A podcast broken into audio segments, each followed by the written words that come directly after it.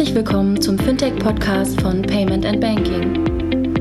In unserem wöchentlichen Podcast sprechen wir mit interessanten Köpfen aus der Branche über unsere Hauptthemen Fintech, Payment, Banking und Mobile.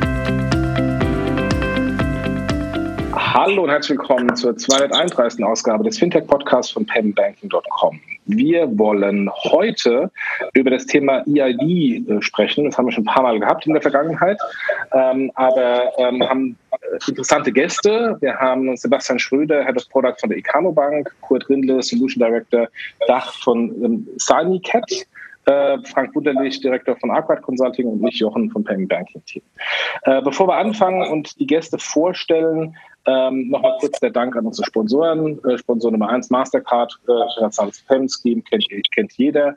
Ähm, deswegen keine große Vorstellungsrunde da. Äh, zweiter Sponsor ist smartsteuer.de slash fintech, Steuererklärung auf die smarte Art, äh, auch in Kooperation mit Fintech. Schaut es euch an unter smartsteuer.de slash fintech. Und der dritte Sponsor FinCompare stellt sich jetzt selbst vor. Grüezi, mein Name ist Stefan Frei und ich bin Firmenkundenberater bei FinCompare. Durch die automatische Vorqualifikation, Bilanzanalyse und unsere Matching Engine kann ich mehr Zeit mit meinen Kunden verbringen.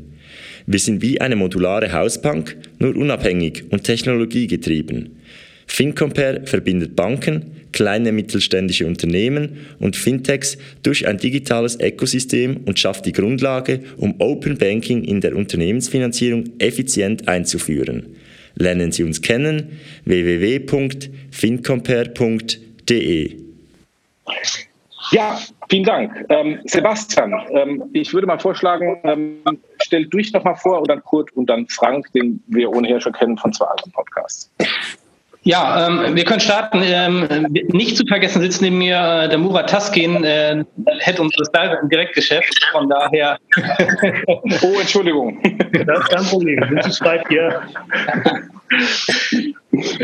Deswegen ja. überlasse ich Murat auch die, die, die Vorstellung, ähm, den Start. Ja, sehr gerne. Also ich bin der Murat, äh, Murat Tassin ist mein Name. Ich bin jetzt äh, seit 20 Jahren bei der Icano Bank und ich verantworte den Bereich Marketing und Direct Consumer.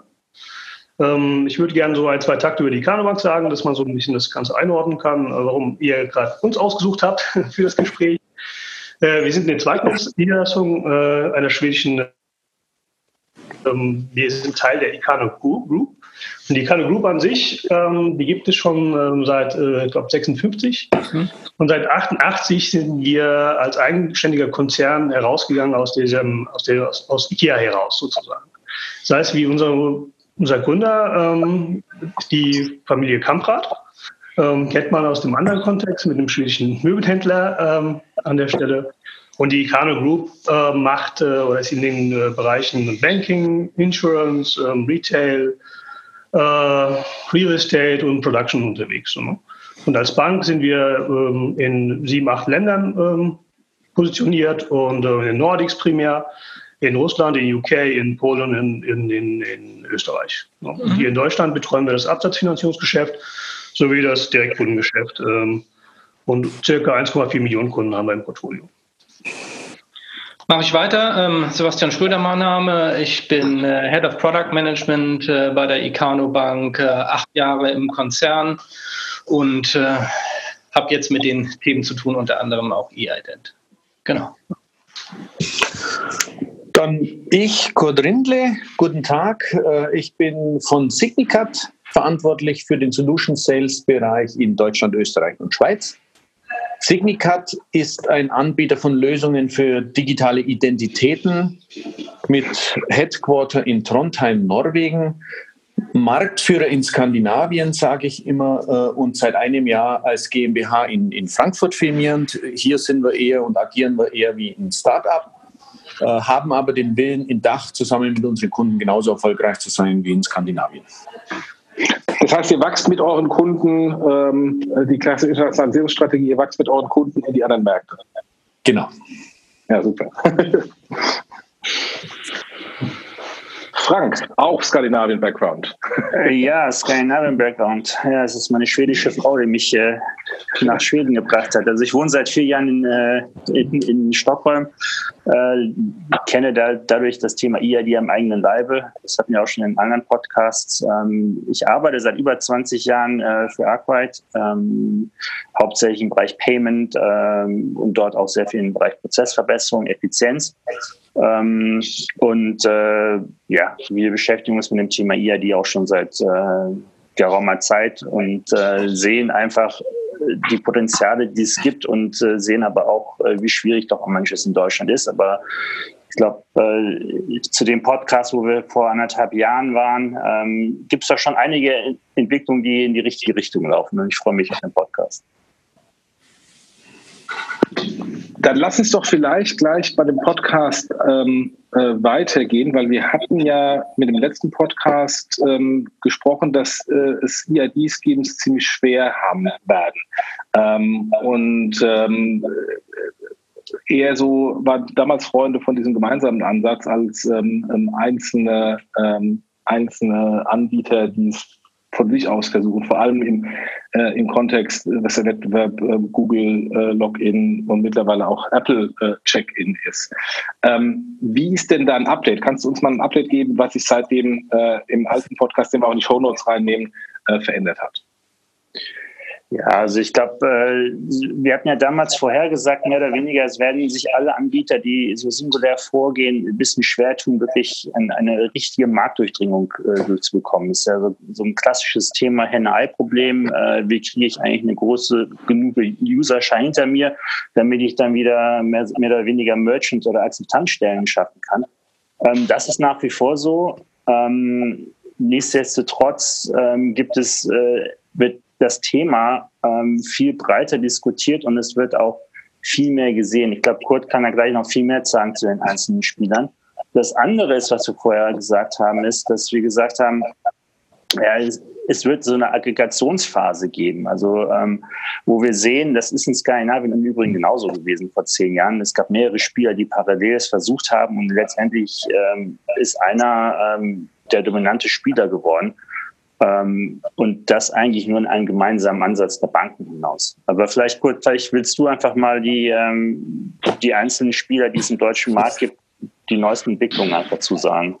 Ja, nehme ich gern auf. Danke. Ähm, ich ich habe vorher gesagt, wir sind seit einem Jahr als GmbH in Deutschland firmierend, haben uns natürlich den Markt in Deutschland sehr genau angesehen.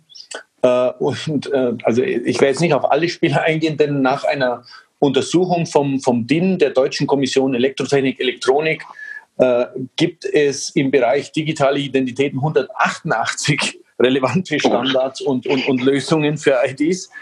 Ähm, das heißt, so wie du gesagt hast, extrem viele Akteure und Initiativen, äh, aber die in den, ja, in den letzten vier Monaten hat sich so ein bisschen herauskristallisiert, äh, herauskristallisiert und, und die haben wir auch als Partner in unsere Plattform integriert und das wären Verimi ähm, als Konsortium, sage ich vielleicht noch mal ein bisschen was dazu, Yes äh, als äh, äh, Online-Identitäten der, der Sparkassen, Teilsparkassen, Volks- und Raiffeisenbanken, NetID als, als ähm, äh, Konsortium von, von ähm, ähm, United Internet und, und, und Webanbietern und dann natürlich der neue Personalausweis. Das sind so die vier äh, größeren, die, die wir als relevant sehen, ähm, wobei der Marktanteil noch relativ gering ist. Ja.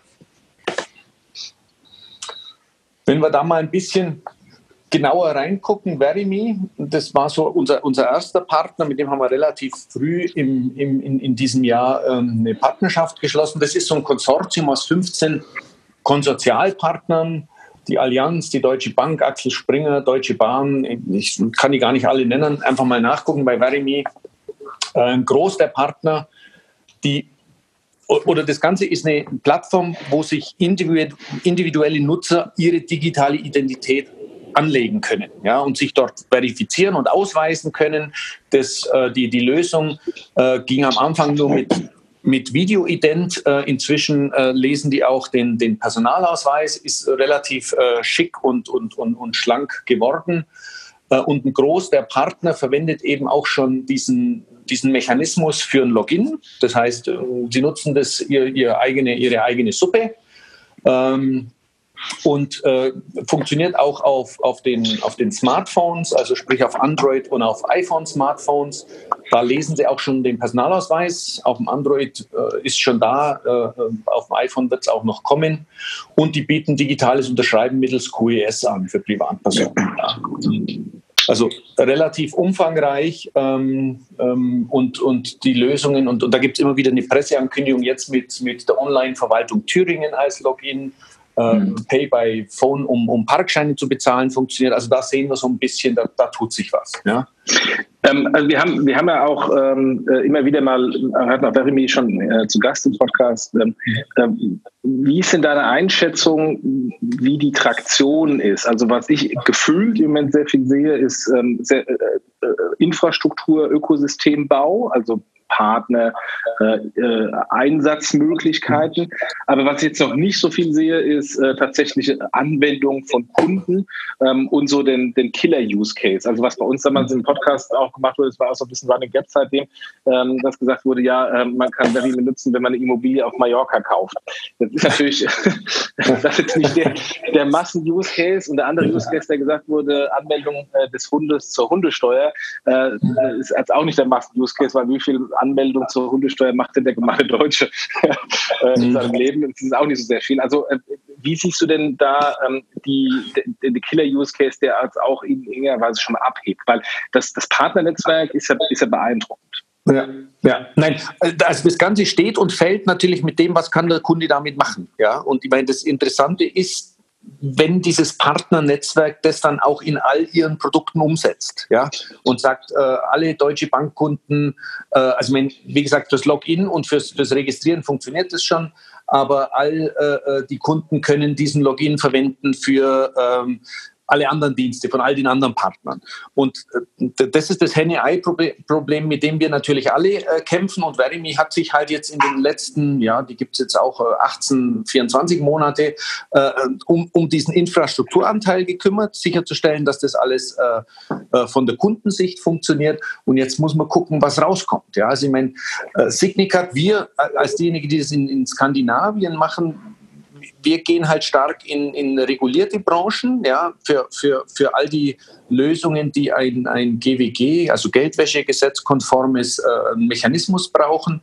Aber ähm, das kann in, in die komplette Breite gehen. Also Banken, Versicherungen, Loan, Lending, Leasing, äh, äh dem sind keine Grenzen gesetzt. Es muss nur gemacht werden. Und das, und das ist aber genau der Killer-Use-Case. Also der Killer-Use-Case ist nicht ich melde jetzt meinen Hund für irgendwas an oder ich, äh, ich mache meine Steuererklärung auf Mallorca oder sonst was, sondern der Killer-Use-Case ist eigentlich, ich habe eine EID für alles.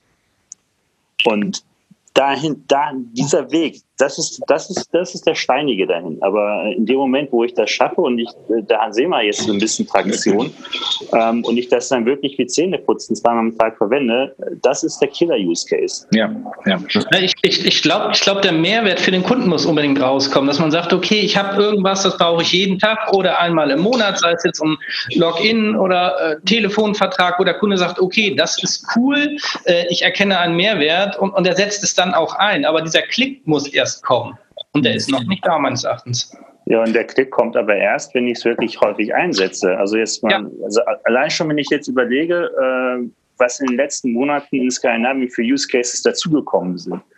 Also ich, ich habe jetzt eine Post-App äh, und wenn ich ein Paket kriege von Amazon, kommt das in die App rein und ich kann dann einfach das mit meiner EID bestätigen und dann den, den QR-Code an x, eine, eine x-beliebige Person weiterschicken per WhatsApp und er kann für mich das Ding in der Postfiliale abholen, das Paket.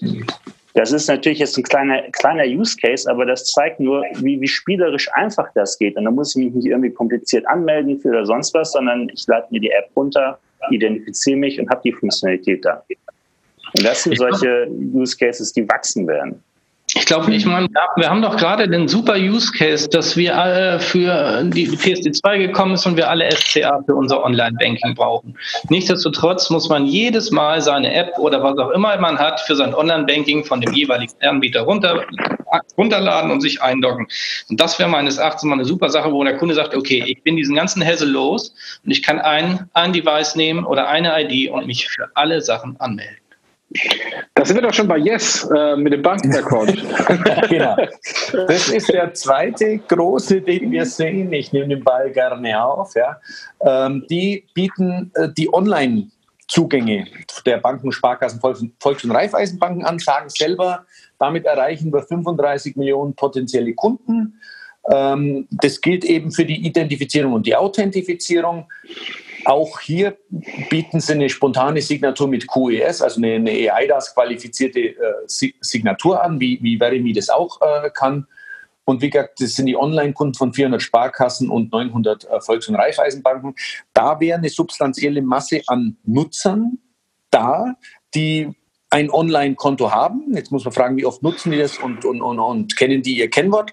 Aber das wäre eben hier so der, der nächste Schritt zu sagen, hey, ich habe hier schon den Zugang bei meinen äh, Banken, Sparkassen und das kann ich jetzt auch für andere verwenden. Es sind jetzt einfach zwei verschiedene Möglichkeiten, sowas zu nutzen. Ja? Und wenn ich vielleicht daran gehe, als wir den letzten Podcast mit Frank gemacht haben, war das, Frank, ja dein dein präferiertes Modell. Wie siehst du denn jetzt da ähm, die Traktion im Markt ähm, und ähm, auch das Feedback von den verschiedenen Kunden, ob das jetzt äh, stärker angenommen ist und wie ist vor allem Traktion auch in Skandinavien davon? Also vom ähnlichen Modell wie jetzt. Ja, also Skandinavien ist eigentlich ist der Drops sehr gelutscht. Das Ding, das Ding nennt sich ja Bank-ID. Also ähm, wobei das und das hat ja dann das Banken-Login äh, komplett abgelöst. Ähm, und äh, mein präferiertes Modell an der Stelle war ja gewesen, die Kunden sind schon alle identifiziert. Ähm, ich habe das Login und nicht das miteinander äh, kombiniere und ich nur noch ein Login für alle Online-Anwendungen habe, ist es umso besser. Ähm, interessanterweise, wenn ich jetzt nicht mal nach Skandinavien schaue, sondern eher mal nach Benelux, ähm, gibt es ja dort auch Verfahren in, in, in, in Niederland mit dem Namen IDIN, äh, in Belgien mit It's Me, die genauso ansetzen, die, die mehr oder weniger sagen, okay, ich nutze das existierende Banken-Login als Verifikations- und Authentifikationsmethode und übergebe die Daten dann in die jeweilige Anwendung äh, und so weiter. Und das ist einfach, es ist nun mal so, Online-Banking, das kennen wir auch, das ist, ähm, da werden wahrscheinlich die Kollegen von Icano auch bestätigen, das ist eine der Online-Anwendungen mit der höchsten Frequenz. Das ist da, wo ich es am meisten nutze. Und wenn ich es dann schaffe, mein Login wirklich äh, für andere Zwecke auch zu nutzen, ähm, ist das eigentlich der richtige Weg. Da bin ich nach wie vor von überzeugt. Ähm, nur ich finde das Konstrukt ähm, Yes ein bisschen kompliziert, weil er wird zwischen Aktiv- und Passivbanken unterschieden.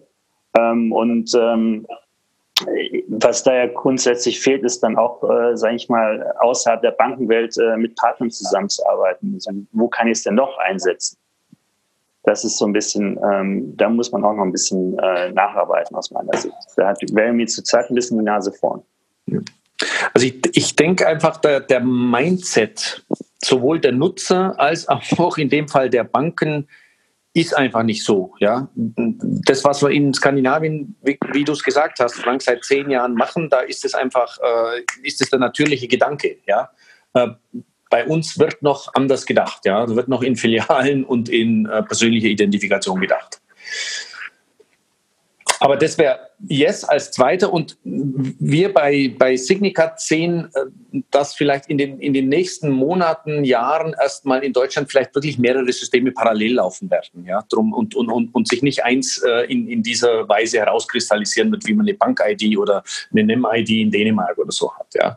Deswegen Verimi und Yes NetID ist, ist nochmal so ein, so ein Seitenspieler, ja, eine Stiftung, gegründet auch von Schwergewichten, Pro7, Sat1 Media, Mediengruppe RTL, äh, United Internet. Ähm, die versuchen so ein bisschen aus, aus, aus eigener ähm, Aussage heraus so ein Gegengewicht zu äh, Amazon, Facebook, Google Login zu sein, also eine Login-Allianz von deutschen Unternehmen.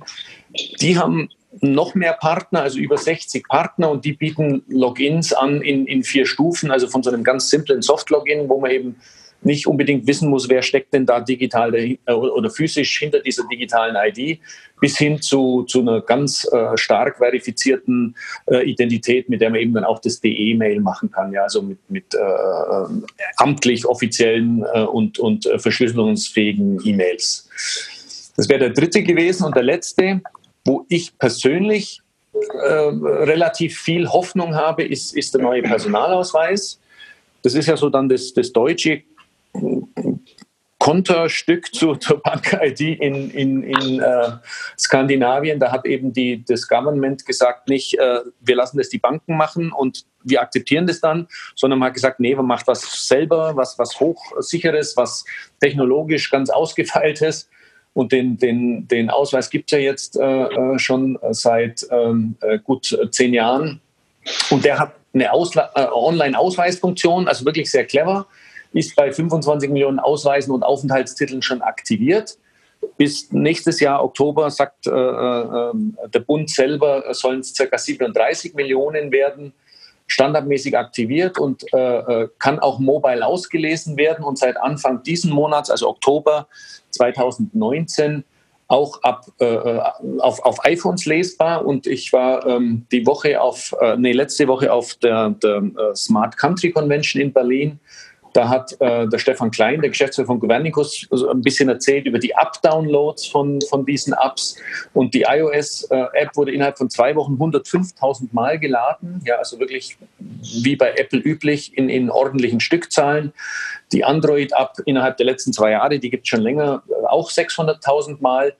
Ähm, also wenn wir da hergehen und sagen, wir können den Ausweis hinter unser Smartphone legen und der liest es dann aus, nachdem ich eine sechsstellige PIN eingegeben habe, und, und das in der Breite zu nutzen ist, äh, denke ich, äh, kann das auch nochmal wirklich ein richtiger, äh, richtiges Zugpferd werden.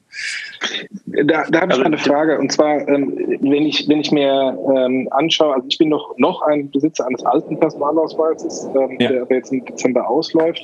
Ähm, und aber die Freunde von mir, die technikaffin sind ähm, mhm. und die einen neuen Personalausweis haben, haben halt teilweise die PIN nicht oder haben die PIN vergessen oder wissen nicht, wo er liegt oder da klappt irgendwie nicht mehr einlesen. Also es sind zwar beeindruckende Zahlen, aber wenn man mhm. versucht runterzubrechen auf tatsächliche wirkliche Nutzer, die dann den richtigen Ausweis haben und die PIN haben und wissen, wie es geht, dann ist dann doch der Funnel etwas enger. ja, wie, wie, eng ist er denn wirklich oder was ist denn ja. wirklich das adressierbare Potenzial? Oh, holpert tatsächlich noch, aber ich, also ich sehe schon vom öffentlichen Dienst, also wir, wir hatten da die Diskussion, auch es gab eine Podiumdiskussion zwischen all diesen vier äh, ID-Anbietern äh, und, und äh, die, die Behörden und Gemeinden haben dann gesagt, hey, hört mal her, sollen wir wirklich diese vier nutzen? Wer soll denn das bezahlen, wenn wir dann am Ende vier Infrastrukturen brauchen und alles? Natürlich schön für uns als Aggregator, der alle vier anbieten kann, ja. Aber ob sich das in, in, im öffentlichen Bereich durchsetzt, äh, wage ich auch zu bezweifeln. Aber ähm, äh, ich sehe den, den, ähm, den, den Willen de, de, des öffentlichen Bereichs, das ernsthaft zu schieben. Auf dieser Konferenz zum Beispiel hat Berlin äh, äh, kostenlos angeboten. Oben jeder, der auf der Messe war, und es waren über 10.000 Besucher auf der Messe, kann sein, mit seinem Ausweis vorbeigehen und den PIN freischalten lassen. Und wenn er nicht mehr hat, geht er einfach hin und überlegt sich einen neuen und kann den dann vor Ort an dem Gerät quasi direkt festlegen. Ähm, sowas kann ich mir durchaus in jedem Bundesland vorstellen, ja, dass man äh, das so schiebt und es einfach kostenlos anbietet und nicht sagt, äh, wenn du die PIN vergessen hast, musst du auf die Gemeinde gehen und 12 Euro zahlen und dann schalten wir es dir wieder frei. Also da auch eine positive Einstellung im, im öffentlichen Segment und das dann auch auszubreiten. Im Moment bietet diese neue Personalausweis-App, sagt, in 189 oder 198 Anwendungen kann ich das nutzen in Deutschland. Ist natürlich auch zu wenig, aber ich, ich sehe den, den, Wunsch und den Willen, was zu tun. Und mit dem neuen Transparenzgesetz im öffentlichen Bereich muss es ja sowieso kommen. Ja? Also mhm. da, da, wird sich einiges ergeben, denke ich. Ja, also es sind zwei Sachen, die noch reinspielen. Also äh, das Thema EDIAS spielt da auch noch eine, eine Rolle rein. Und das ist ja die äh, anerkannte Methode vom Bund, äh, die in das Verfahren eingemeldet haben. Auch einer der ersten dort, die äh, europaweit anerkannt worden ist. Ähm, ich kann mich mit meinem neuen Personalausweis bei der schwedischen Steuerbehörde anmelden. Ähm, das geht. Ähm, es ist allerdings nicht nur, dass es super wenig User gibt. Also ähm, das ist das eine. Das zweite ist, es ist technisch noch nicht so richtig ausgereift. Also wenn ich zum Beispiel jetzt beim Kraftfahrtbundesamt meinen Punktestand äh, ähm, auslesen will, was ich ja machen kann äh, mit dem neuen Personalausweis online, ähm, da muss ich zum, zum Beispiel die App im Hintergrund geladen haben. Wenn ich das nicht gemacht habe, dann geht, komme ich auf eine weiße Seite mit einer Fehlermeldung ähm, auf meinem PC. Ja. Und das sind solche Sachen, äh, ich glaube, das ist, da, da, da steigen dann Technik nicht affine sofort aus und sagen, es funktioniert nicht. Ähm, ich glaube, an der Stelle, äh, wenn man es dann weitertreibt und, äh, und weiterarbeitet, wäre es top. Noch besser wäre es im Übrigen, wenn ich den Ausweis nicht mehr brauchen würde. Also wenn ich, mhm. wenn ich die App weiterentwickle und sage, ich melde mich einmal mit dem Ausweis an, mhm. nutze den als Kartenleser und speichere das dann im, mhm. in der App und braucht dann den, den Ausweis auch nicht ständig mit mir zu tragen. Weil so habe ich wieder zwei Medien. Da habe ich einmal die, mein iPhone oder mein Android-Handy, dann habe ich noch meinen Ausweis ähm, und damit bin ich wieder nicht, nicht so agil unterwegs wie nur mit einer äh, reinen Bank-ID, wie, wie ich es aus Skandinavien kenne oder, äh, oder auch aus Belgien und Benelux zum Beispiel. Wenn ich da gleich einsteigen darf, Frank, also das Erste, was du sagst, gebe ich dir vollkommen recht. Jede Anwendung im öffentlichen Bereich ist grausam, ja, mit Ausweis oder ohne. Äh, aber das ist eine User Experience Geschichte. Und ich meine, das äh, predigen wir ja seit, seit Jahr und Tag. Äh, also so eine Lösung fällt mit der User Experience. Und man kann es aber gut machen. Ja, und das ist auch das, was wir unseren Kunden immer wieder sagen. Und der, der zweite Aspekt, den du reinbringst, natürlich, den einmal einlesen und dann in einem Secure Element auf dem Smartphone zu haben. Ja, bin ich vollkommen deiner Meinung, sehe ich auch, da ähm, äh, gibt es auch unter anderem diese Optimus äh, äh, Working Group, die schaut, wie man sowas gestalten kann, damit auch das Government in dem Fall sagt, ja, dann ist es so geschützt, dass es nicht nur eine Kopie ist, sondern dass es quasi das trustworthy Original ist. Also auch da gibt es langsam Schritte und, und dieses Optimus läuft schon seit, seit eineinhalb Jahren und wird nächstes Jahr abgeschlossen sein. Äh, da kommt dann also ganz konkret eine Anwendung und auch ein, ein Paper und ein Vorschlag raus, den, den andere wiederverwenden können. Ähm, ich, ich denke, auch da bewegt sich langsam, langsam, langsam was, ja. Ich, ich, ich denke, es muss einfach simpel sein, ja, dass du wirklich keinen Medienbruch hast und einen einwandfreien äh, Weg, den der Kunde versteht, ja, auch technisch versteht und den er gerne wieder macht. Ähm, ich, ich, war heute auf der, auf der Homepage von Ausweis-App und da kommen als erstes mal, ich glaube, äh, zwei große Warnmeldungen, was alles nicht geht. Das ist natürlich eine Mindset-Sache. Ne? Achtung, Apple hat ein neues Update, jetzt geht Folgendes nicht. Das ist natürlich dann auch, äh, schreckt natürlich auch ab und zu sagen, okay, wir, wir bringen eine Beta-Version raus und probiert. Aber das ist der Deutsche ja auch nicht so zwingend gewohnt. Ja. Aber ich habe es am Wochenende meinem Vater mit 75 installiert auf seinem iPhone und er war ganz happy und konnte es verwenden. Ja. also das Aber ist dann auch ein positives Beispiel. Das stimmt. Aber es hapert an den Use Cases da wieder. Also ich, ich, ich, ich glaube schon, und wenn ich es wirklich schaffe, äh, das äh, ähm, wirklich im, im Smartphone zu haben, kriege ich die super User Experience hin, äh, dann kann ich von der einen App in die nächste direkt reinspringen, ohne dass ich das im Hintergrund geladen haben muss und und und und. Äh, dann äh, kommen wir dem, dem Wunschszenario meinerseits ähm, äh, sehr viel näher.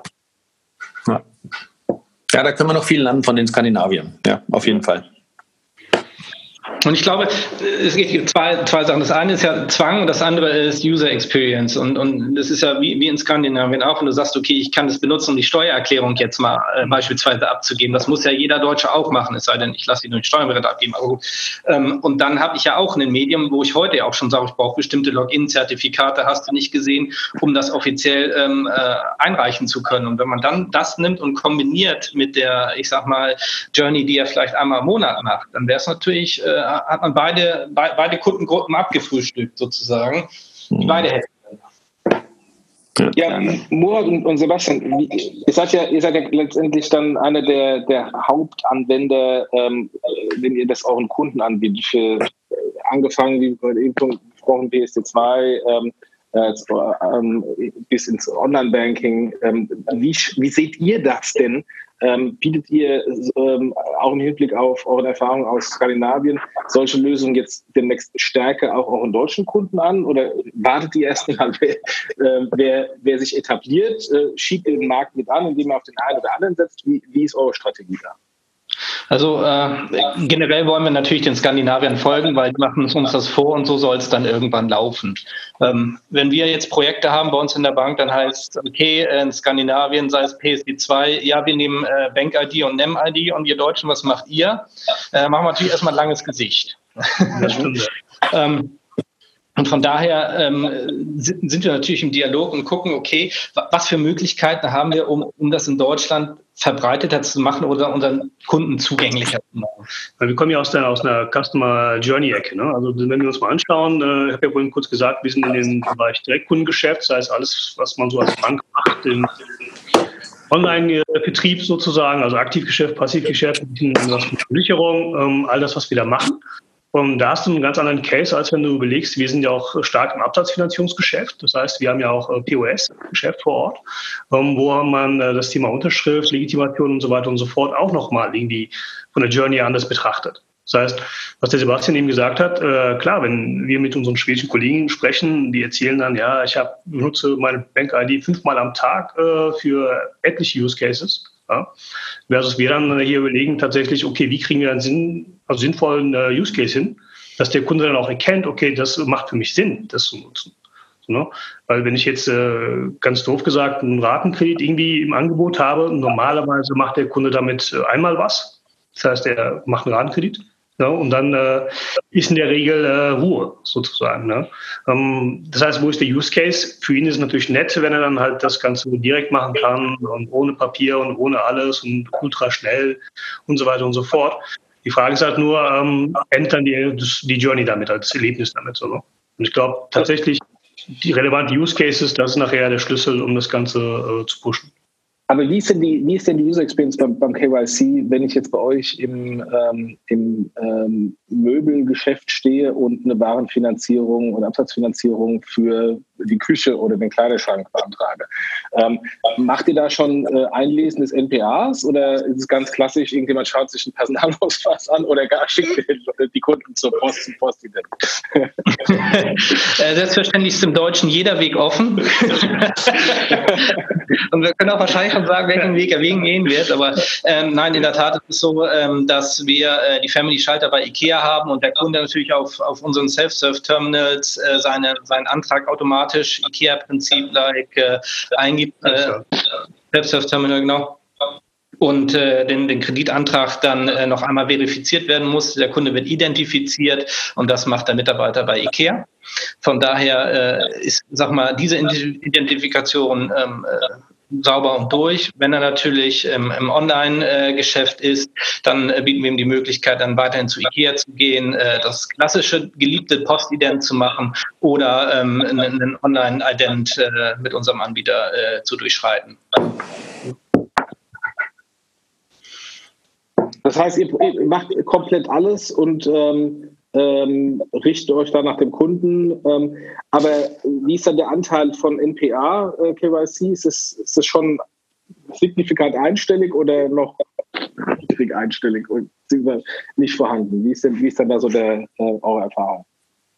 Also ich, ich glaube, ich kann sagen, es ist so gut wie nicht vorhanden. Okay. Also äh, im Onlinehandel ich muss wirklich sagen, der signifikante Anteil äh, macht, macht, noch das Postident.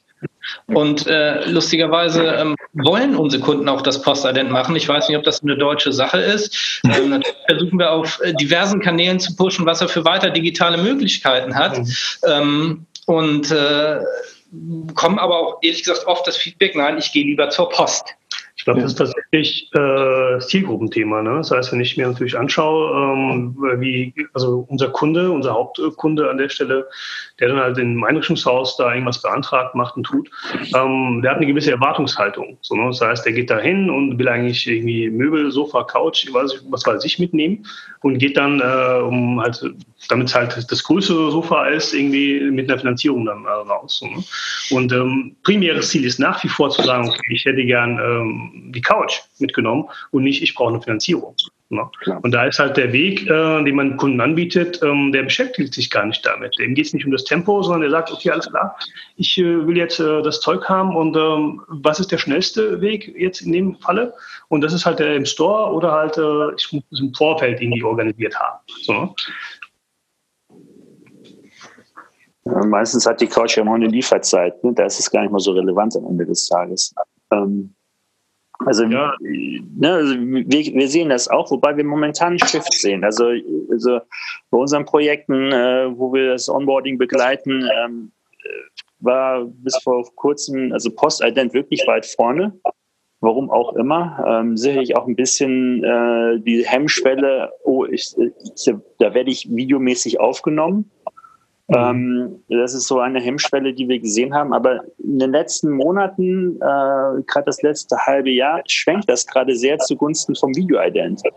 Einfach aus, aus dem Thema Convenience heraus. Ja. Ich kann das direkt im Anschluss äh, das Thema äh, durchmachen und äh, bin dann auch fertig äh, und muss dann nicht nochmal irgendwo zu irgendeiner äh, Uhrzeit bei einer Postfiliale sein. Ähm, das ist dann schon, also ich meine, das ist ja auch wesentlich komfortabler geworden, das äh, Web-Ident. Also früher waren ja auch relativ viele Nationalitäten ausgeschlossen. Das ist ja heute inzwischen eher andersrum. Das sind ja eher die Exoten ausgeschlossen. Ähm, auch das Thema, wann ist, wann ist der Service erreichbar, wurde ja erheblich verbessert. Das ist ja fast inzwischen 24 by 7, nicht ganz, aber sind wir, sind wir schon ganz dicht davor. Äh, und das ist natürlich das Thema Convenience, äh, User Experience, ähm, treibt das voran. Und wenn ich das dann nochmal weiterdenke, ähm, bin ich gar nicht mehr ähm, irgendwie auf was warten muss, damit ich eine Verbindung zu einem Videoident-Dienstleister äh, hinbekomme, ähm, sondern das direkt, was was ich, mit, einem neuen Ausweis, mit einer App oder einem, einem sonstigen Identifikationssystem machen kann. Das ist dann der nächste Schritt. Das wird dann auch kommen. Ja, das glaube ich tatsächlich auch. Und, und nochmal, Moritz Sebastian, wenn ihr, also wir haben jetzt einen Prozess, ähm, ich bin Neukunde und ähm, ähm, beantrage jetzt eine Absatzfinanzierung äh, im, im Warenhaus. Aber wenn ich jetzt mich dann einlogge ins Online-Banking oder jedenfalls äh, Cross-Upselling auf andere Produkte, auf äh, eine Kreditkarte, ähm, oder nochmal dann on top ein Barkredit statt der Absatzfinanzierung.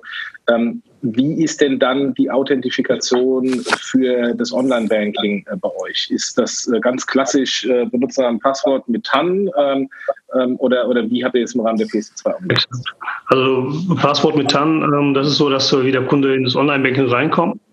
Natürlich ist es so, tatsächlich, wenn man sich die Lösung anschaut, ne, die wir momentan anbieten und dann die Lösung anschaut, was möglich wäre, Ne, ist natürlich so ein Zustand, wo man sagt, alles klar, ich habe eine qualifizierte Unterschrift, ich habe halt äh, vielleicht nur einen, so aller, aller Skandinavien, ein Bank-ID, mit dem ich meine gesamten Geschäfte machen kann und so weiter und so fort. Das ist natürlich so ein Wunschszenario, äh, überhaupt gar keine Frage. Ne? Aber was ich vorhin auch kurz meinte mit der Zielgruppe, ich glaube, man darf den Kunden echt nicht vergessen auf der Strecke, weil ähm, überall dann, wenn uns jetzt, sagen wir mal, die Experten irgendwie, wenn die solche Lösungen sehen, hören, äh, irgendwie das Leuchten in den Augen aufgeht und so weiter und so fort, kann es halt schon mal passieren, dass dem Kunden, bei dem Kunden nur die Alarmglocken läuten. Ne? Weil er natürlich eine gewisse Sorge und Angst davor hat, dass wenn jetzt diese äh, Identifikationsmöglichkeit wegkommt und so weiter, ähm, dass jemand halt in seinem Namen Geschäfte tätigen kann und so weiter und so fort. Ich glaube, das ist etwas, was man halt nicht außen vor lassen darf. Deswegen sind wir ja auch als Bank so aufgestellt, dass wir dem Kunden sagen, okay, es gibt nicht nur den einen möglich, äh, nicht nur den einen Weg, wie du dich legitimieren kannst, wie du Verträge abschließen kannst, sondern es gibt mehrere. Das heißt, es ist am Ende des Tages deine Entscheidung, welchen Weg du nutzt. Das heißt, wir pushen nicht gezielt einen Kanal, äh, weil wir nachher sagen wir mal, die Entscheidung mit dem Kunden nicht abnehmen möchten. Und, und da denke ich auch, das ist einfach noch der alte Mindset ja, der, der Deutschen. Und ich, ich sehe das im IT-Umfeld. Ich habe äh, viele, viele Jahre versucht, äh, das Thema Cloud äh, in dem Markt äh, zu etablieren. Und vor zehn Jahren war das absolut undenkbar, ja, dass jemand gesagt hat, oh, Cloud-Lösungen, wie auch immer. Und äh, heute ist es äh, durchaus äh, verstanden und auch akzeptiert. Ja? Also ich bin nebenbei noch Lehrer. Ähm, wir haben in der Schule direkt für die, die iPad-Klassen der, der Kinder ähm, einen Cloud-Zugang, wo, sie alle Daten für, für, die, für den Unterricht ähm, von überall äh, im Zugang haben. Und das wird mhm. auch von den Eltern und von den Kindern verstanden und, und akzeptiert und ist auch kein, ich meine, anfangs haben wir immer diskutiert, oh, wo sind die Daten und welche Daten sind wo. Ja? Aber ich, ich sehe einfach, Schritt für Schritt ist das Verständnis da. nutzen es die Menschen, verstehen es immer mehr und äh, ähnlich erwarte ich das bei Electronic Identities äh, dann auch. Ja? Irgendwann wird jeder über Post einen lachen ja? und sagt, wie, äh, ich muss jetzt dann noch mal eine Woche warten, bis ein Brief kommt oder so. Ja? Also ich, ich glaube, der, der Shift wird auch passieren. Ja. ja ich also ich glaube, jede Methode hat seine Schwächen, äh, seine Nachteile ähm, und natürlich ist das Thema Sicherheitsbedenken. Also ich glaube, es gibt ja inzwischen äh, äh, Anbieter, die schicken dir eine Latexmaske für 400 Euro und dann kannst du mit äh, einem geklauten Personalausweis x beliebige Konten öffnen. Also das äh, geht auch.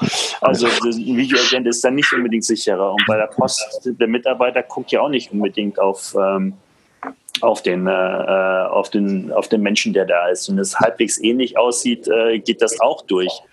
Ähm, Im Übrigen ist es ja so, dass äh, die, äh, die, die Risikobewertung eines, äh, eines Post-Idents äh, Richtung Fraud höher ist als beim Video-Ident, weil ein Verbrecher normalerweise ungern per Video aufgenommen werden will. Das ist so, so das mhm. Thema. Und äh, ähm, ich glaube auch, was die Skandinavier irgendwann mal verstanden haben, war dieses Thema Sicherheit. Das ist, geht so ähnlich wie die eben äh, vom Kurt angewendete Cloud. Also wenn ich es, wenn, wenn ich jetzt User Password TAN wenn, wenn ich als Bank meine eigene Infrastruktur äh, ständig up-to-date halten muss, ständig darauf achten muss, dass nicht irgendein Mitarbeiter äh, meine Datenbank an irgendeiner Stelle geöffnet hat äh, und so weiter, und ich diese Infrastruktur jetzt für jede Bank habe und das zigmal, ähm, dass es da irgendwo ein Schlupfloch geben wird, ähm, ist das Risiko vielfach größer, als wenn ich das alles zentralisiere und versuche wirklich äh, ein Fort Knox zu bauen ähm, und nicht mehr über das Argument Sicherheit versucht, irgendwie Wettbewerb zu kommen, weil Sicherheit muss sich so oder so bieten, egal mit welchem Verfahren. Ja. Ich glaube, wir, haben noch einen Punkt, da haben wir noch gar nicht äh, drüber geredet, das ist äh, äh, das, das Thema Business Case. Ähm, äh, wenn ich mir gucke, was kostet ein Postident, das wissen wir alle, keine Ahnung, 5 Euro oder was. Ja. Ähm, und wenn wir dann gucken, okay, was, was kostet mich ein Online-Ident plus eine QES, das ist teurer. Ja, und solange das nicht günstiger wird ähm, oder sagen wir mal so, als ein Verfahren gibt, das den Banken oder wem auch immer Unternehmen gibt, die Kunden günstiger und nicht permanent erneut identifizieren zu müssen, dann ist da wahrscheinlich auch ein, ein gewisser Druck da, das auch umzusetzen oder der Wille. Ne? Äh, das ist dann äh, nicht nur Customer Journey, sondern auch äh, Partner Banking Journey. Und äh, ich, ich würde noch kurz zu, zu Jochens Frage äh, zurückzukommen, was macht der Kunde beim IKEA? Und das ist für mich ein sehr wesentlicher, äh, wesentliches Thema, dass wir brauchen in Deutschland für einen äh, Kreditvertrag eine äh, Ausweiskopie. Und äh, die zu bekommen, ist nicht so einfach in digitaler Form äh, in Kombination mit einem Ident. Und das ist für mich eine Hürde, die sehr hoch ist ähm, und wo es im Moment für mich keine Lösung gibt. Es sei denn, ihr stellt mir jetzt eine vor. da bin ich zu wenig Jurist drin, aber ich dachte immer, wenn ich das digital äh, machen kann, gibt es da keinen Ausweg? Kurt, Nein, also ich meine, der, der, der neue Personalausweis als hoheitliches Dokument und als äh, äh, von EIDAS als notifiziertes ähm, EID vom Level High, da brauchst du nichts weiter. Also der ist komplett für äh, alle Dinge Schriftform äh, äh, gleichwertig. Also da brauchst du nicht eine Kopie vom Ausweis mehr. Ja, da, da, stimme ich dir zu. Äh, das ist die einzige Ausnahme. Genau. wenn ich jetzt mal an, an Jess und Verimi äh, denke, an digitale Identitäten, dann hilft mir das nur zum Teil bei Kreditverträgen weiter, wo unser äh, Kerngeschäft ist. Ne?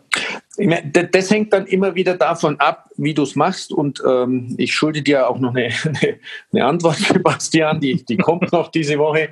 Aber äh, das hängt davon ab, ob, nach, nach welchem äh, Gesetzesartikel äh, du das machst. Ja, also wenn du sagst, hier, ich mache das nach dem GWG-Gesetz und, und äh, lass einen Dritten für mich identifizieren, ja, so wie es ein ähm, Yes-System macht, dann brauchst du das, korrekt, ja.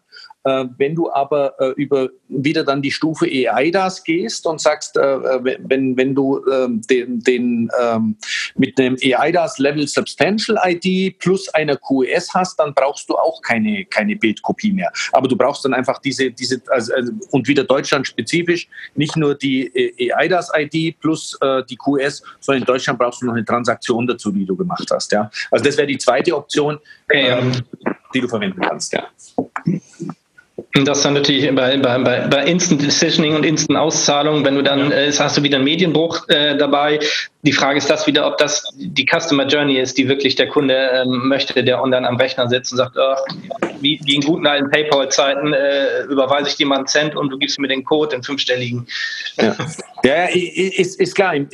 Das musst du dann wieder machen und wenn sich der Kunde dann zweimal oder dreimal in seinem Online-Konto anmelden muss, ist das natürlich auch nicht schön. Ja, äh, da muss man noch mal ein bisschen Gehirnschmalz reinstecken, wie man das macht, ja.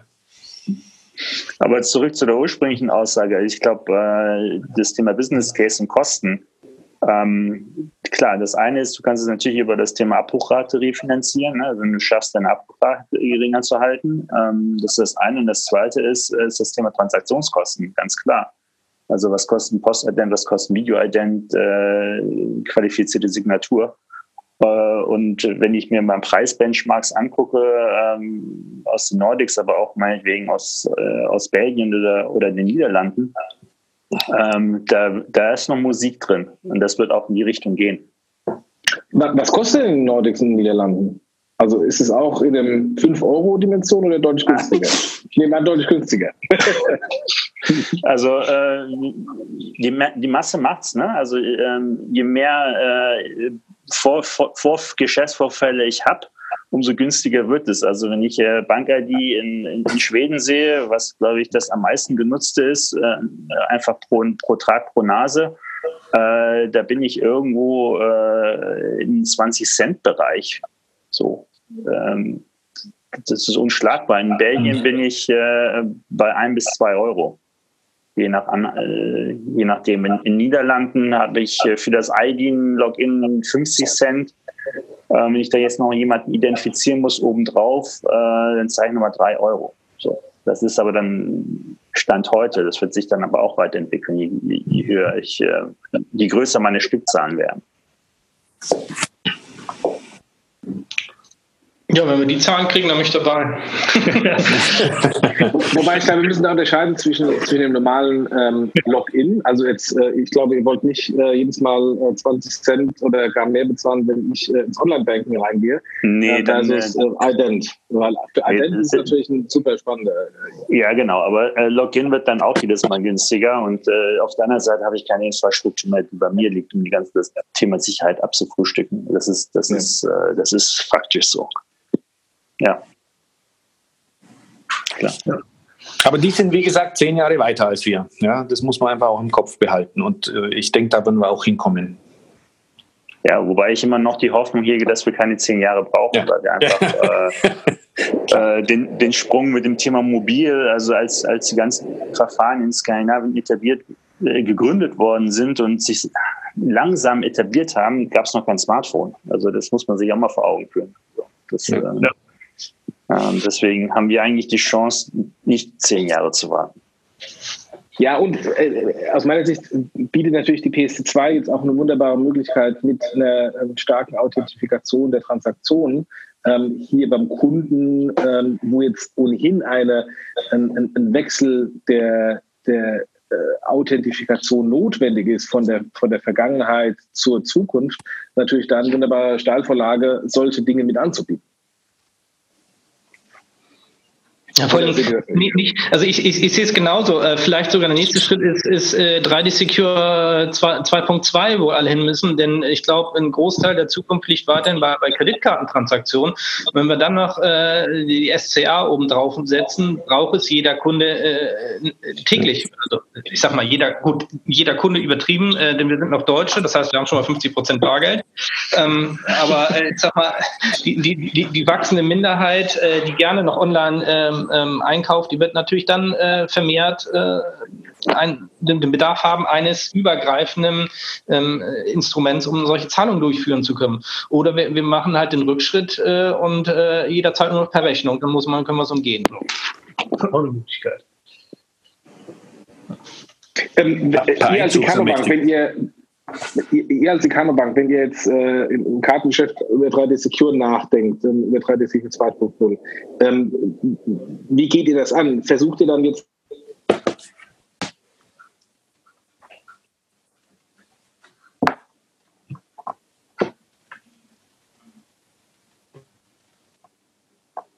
Jochen, bist noch da? Ja, ich höre ihn auch nicht mehr. Er ist verschwunden. Jetzt ist er stumm. Ist die Batterie vom. Von so ein Pet-Pot-Ding. Vom, vom Pott leer. ja, ich, aber das gibt uns ja Zeit, die Frage vorzubereiten, äh, die Antwort. Ja. Genau, ihr, ihr als Icano-Bank. ja, ja. ja. Das, SCR ist schwierig. Ich meine, ähm, dadurch, dass wir auf, auf, auf, auf, auf Common-Systemen äh, laufen oder sagen wir Common-Prozessen, die ja gerade äh, der Benefit von unserem Company-Setup ist, ähm, hängen wir so ein bisschen äh, automatisch von, von den Schweden ab. Dadurch, dass wir ähm, äh, ja eine Zweitgliederlastung in Deutschland sind, äh, sind wir schwedisch reguliert. Also die FSA gibt uns äh, die äh, ist die maßgebende äh, Regulator. Regulator, der, der, an den wir uns binden müssen. Und dann ist es natürlich schwierig zu sagen, okay, ähm, für, für 3D Secure oder ähm, PSD2 nehmen wir die Bank-ID und binden die an.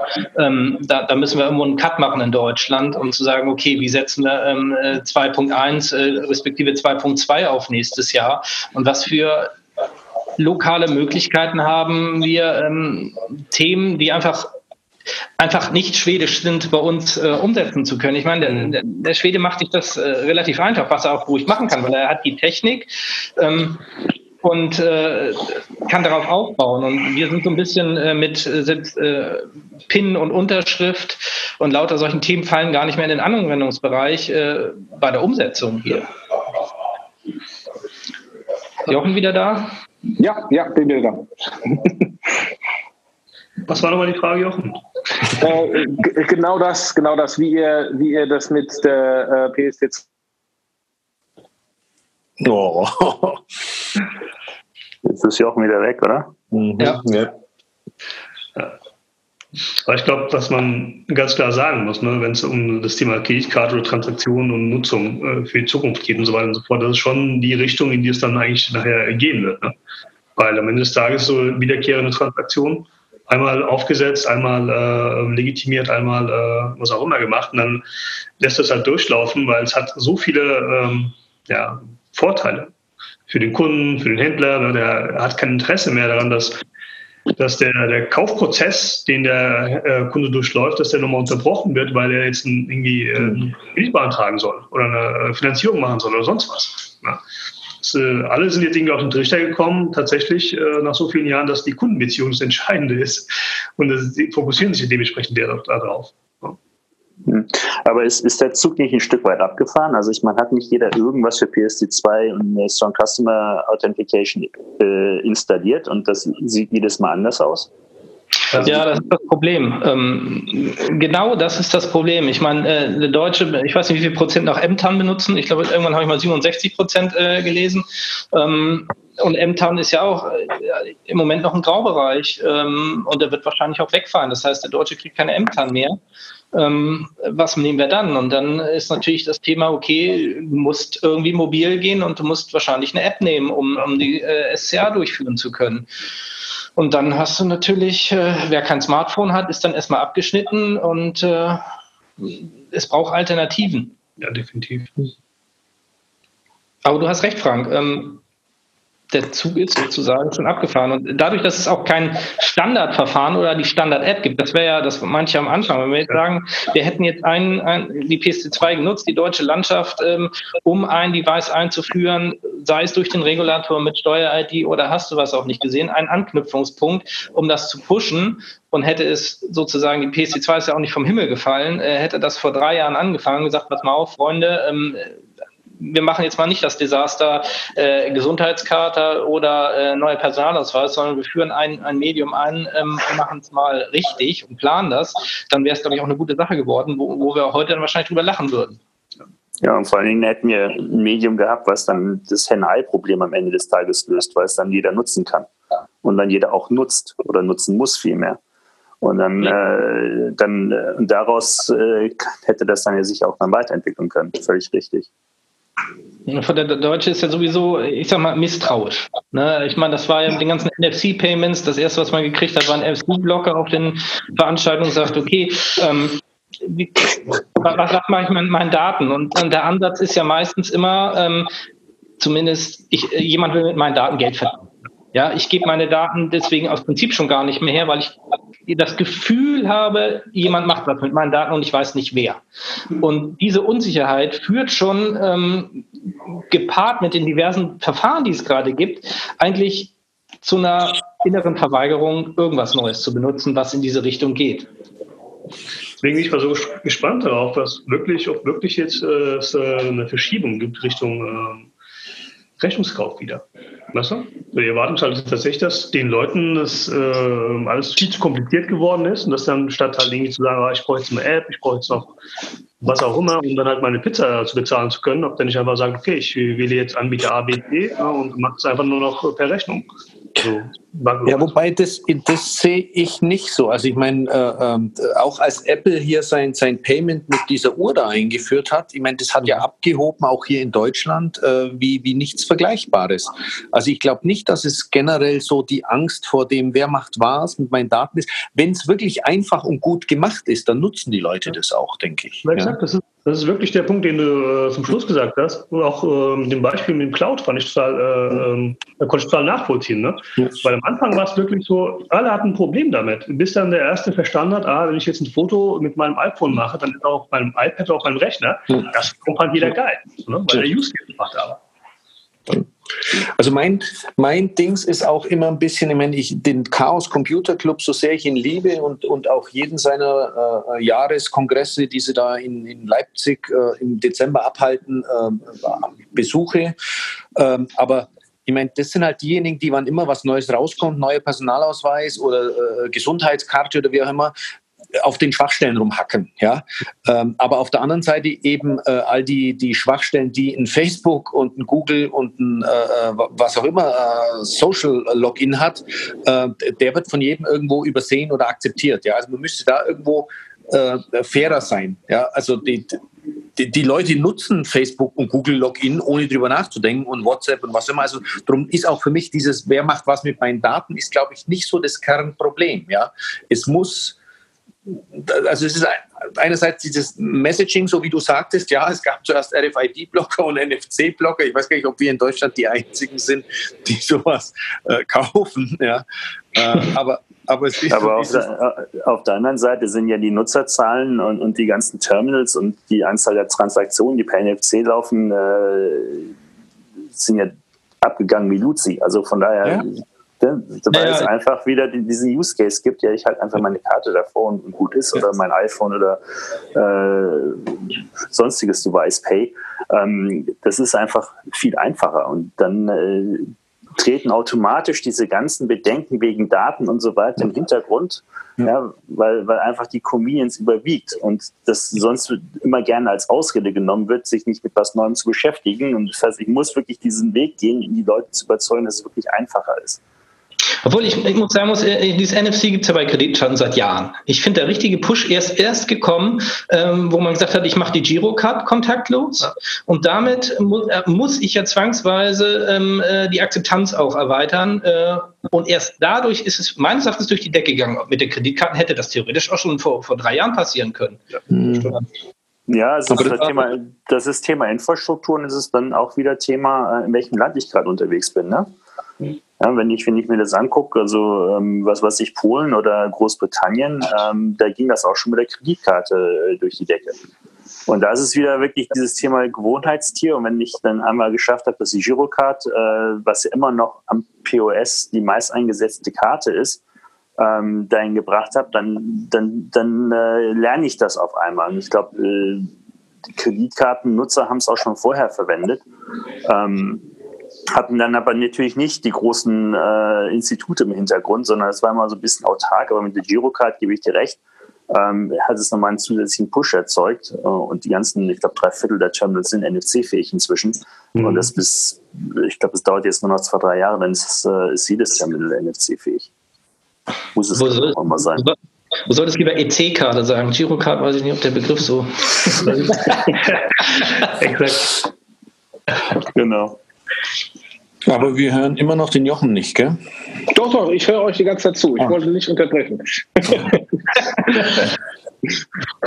ähm, ja, ich, würde, ich würde sagen, wir sind jetzt auch schon relativ weit ähm, äh, im Podcast drin, haben schon eine Stunde, wir sollten vielleicht mal langsam zum, zum Ende kommen. Wenn ich versuche mal zusammenzufassen, was, ähm, was ihr gesagt habt, ähm, äh, ist es letztendlich der, der einfache Use Case und die, die wiederkehrende Nutzung vom Kunden, die über Wohl und Wehe entscheiden. Und ähm, diesen, diesen, diesen Faktor ähm, hat beispielsweise in Skandinavien mit der Bank-IT gebrochen und diesen Faktor müssen wir noch gehen. Ähm, und äh, ähm, was ist denn eure, eure Erwartungshaltung, ähm, wenn wir so uns in, was weiß ich, 18 Monaten oder zwei Jahren nochmal nochmal äh, hier zusammen telefonieren oder zusammen podcasten. Äh, glaubt ihr, dass wir ähm, diesen, diesen, diesen Faktor dann schon, diesen, diesen Schwellenwert schon überschritten haben und dann wissen, was sich durchsetzen wird? Ähm, oder wenn wir in zwei Jahren immer noch so ähm, herum überlegen, was denn nun der Faktor ist und der Killer-Use-Case und dann auch das Killerverfahren? Also ich, ich kann für uns sagen, äh, Signicat, also wir, wir gehen davon aus, dass wir in 18 Monaten so um den Dreh rum äh, noch mehr von, von europäischen EIDs abdecken. Ja, Österreich wird äh, nächstes Jahr kommen und, und ähnlich wie den Personalausweis äh, ähm, äh, etwas anbieten und äh, dadurch wird auch Europa mehr zusammenwachsen, wenn es staatlich notifizierte EIDs gibt. Und so über die Zeit, wir erwarten wirklich so, so, so einen Hockeystick, der keine zehn Jahre, wie Frank sagte, äh, hoffentlich dauern wird. Aber ähm, wenn ich wirklich deine 18 Monate nehme, würde ich sagen, 25, 30 Prozent des Marktes, dass, dass, dass wir da wirklich schon, schon äh, abdecken von Menschen, die das regelmäßig nutzen. Ja? Und, dann, und dann noch viel steiler. Ja?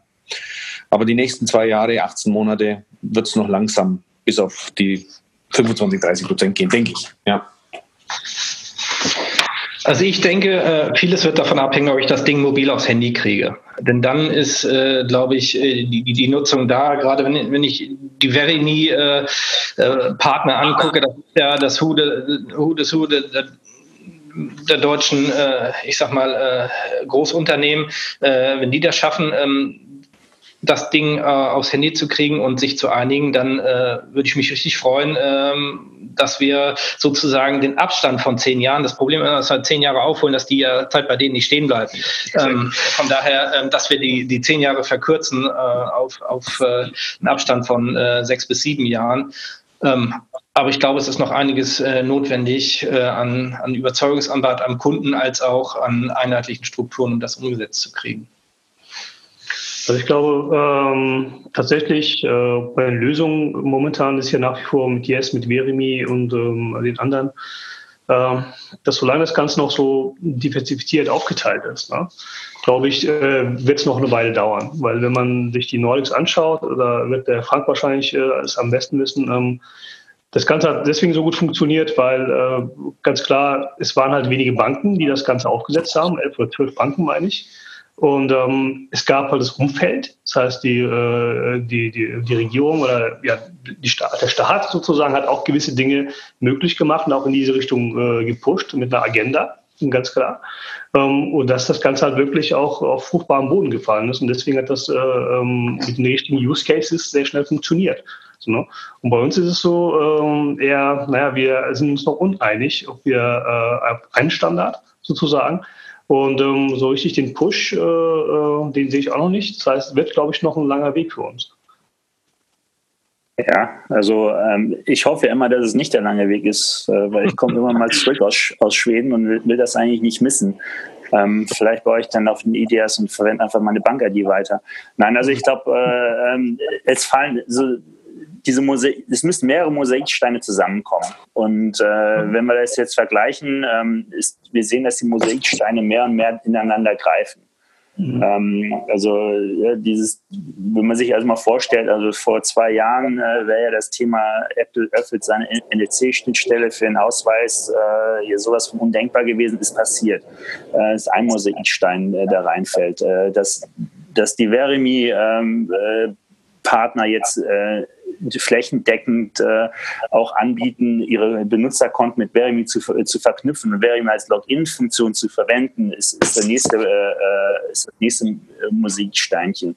Genauso wie die Kollegen äh, von Jessen zwischen die Volks- und Raiffeisenbanken da zusammengebracht haben, ist das nächste und so weiter und so weiter. Also ich glaube, wir sind auf einem guten Weg. Ähm, ich bin da so ein bisschen bei Kurt. Ich hoffe auch wirklich, dass, dass es dann wirklich 20 Prozent nutzen und dann kippt es. Weil in dem Moment, wo ich mehr als 10 bis, 10 bis 20 Prozent habe, 15 Prozent Nutzung habe, ähm, dann kippt das Verfahren. Und äh, ich glaube, es ist weniger entscheidend, welches Verfahren äh, letztendlich gewinnt, weil ich glaube, am Ende des Tages wird es vielleicht eine Übergangsphase geben, so ähnlich wie es Visa und Mastercard gibt äh, und, und vielleicht noch den, den äh, beim Check-in noch ein äh, Checkout noch ein PayPal gibt.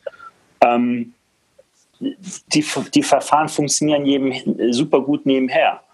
Ähm, und äh, ähm, da, ich glaube, es wird so einen Zwischenschritt geben, dass man äh, eine Anzahl von Verfahren hat, wo jeder äh, weiß, ähm, ich habe ein Verfahren, was, was gut funktioniert, wo ich vertraut bin, ich kann es anwenden und ich werde irgendwann mal so ein, so ein Zwischenlayer haben, wo ich mehrere Verfahren im Parallelbetrieb habe und erst dann wird sich dann ein Verfahren äh, wahrscheinlich herauskristallisieren. Und ähm, auf den Weg äh, ich glaube, den, den, den Weg werden wir gehen hier in Deutschland. Wobei, wenn ich mir überlege, ähm, und der Podcast, Frank, ist, den wir letztes Mal zu dem Thema gemacht haben, ist jetzt etwas mehr als ein Jahr her, also maximal mhm. anderthalb Jahre. Ähm, und damals haben wir noch gesagt, guck mal, was in Schweden alles passiert und wie das toll ist. Ähm, und äh, ja, da gibt es ein paar Lösungen in Deutschland und die waren eher teilweise noch gar nicht gelauscht oder so in Pilotphasen. Mittlerweile haben wir da uns weiterentwickelt. Das ist jetzt ähm, schon ein bisschen breiter verfügbar, ähm, aber jetzt auch noch nicht wirklich in der Masse angekommen. Also wenn ich jetzt auf die Straße gehen würde und sagen würde, hast du schon mal Verimi und Yes genutzt, werde ich wahrscheinlich in, in äh, staunende Augen schauen, äh, sondern das ist immer noch so ein bisschen Early Adopter-mäßig. Ähm, wenn wir jetzt einfach mal ähm, noch mal ein Jahr oder zwei Jahre nach vorne schauen, ist natürlich die Hoffnung sehr stark, ähm, dass sich da dann schon der ein oder andere Anbieter ähm, so weit etabliert hat, ähm, dass zumindest mal irgendwie 10, 20 Prozent der Bevölkerung schon mal den Namen gehört hat und es schon vielleicht mindestens ein, zwei Mal genutzt hat. Ähm, und dann ist es letztendlich ein, ähm, eine Frage, wann dann tatsächlich die ersten Use Cases kommen, wo der Kunde das nicht nur einmal im Jahr sieht, sondern irgendwie einmal im Monat und dann vielleicht einmal in der Woche. Ähm, und, äh, und die Frage ist, die, die ich mir stelle und die ich wahrscheinlich auch keiner von euch beantworten kann, wann ist das denn natürlich der Fall?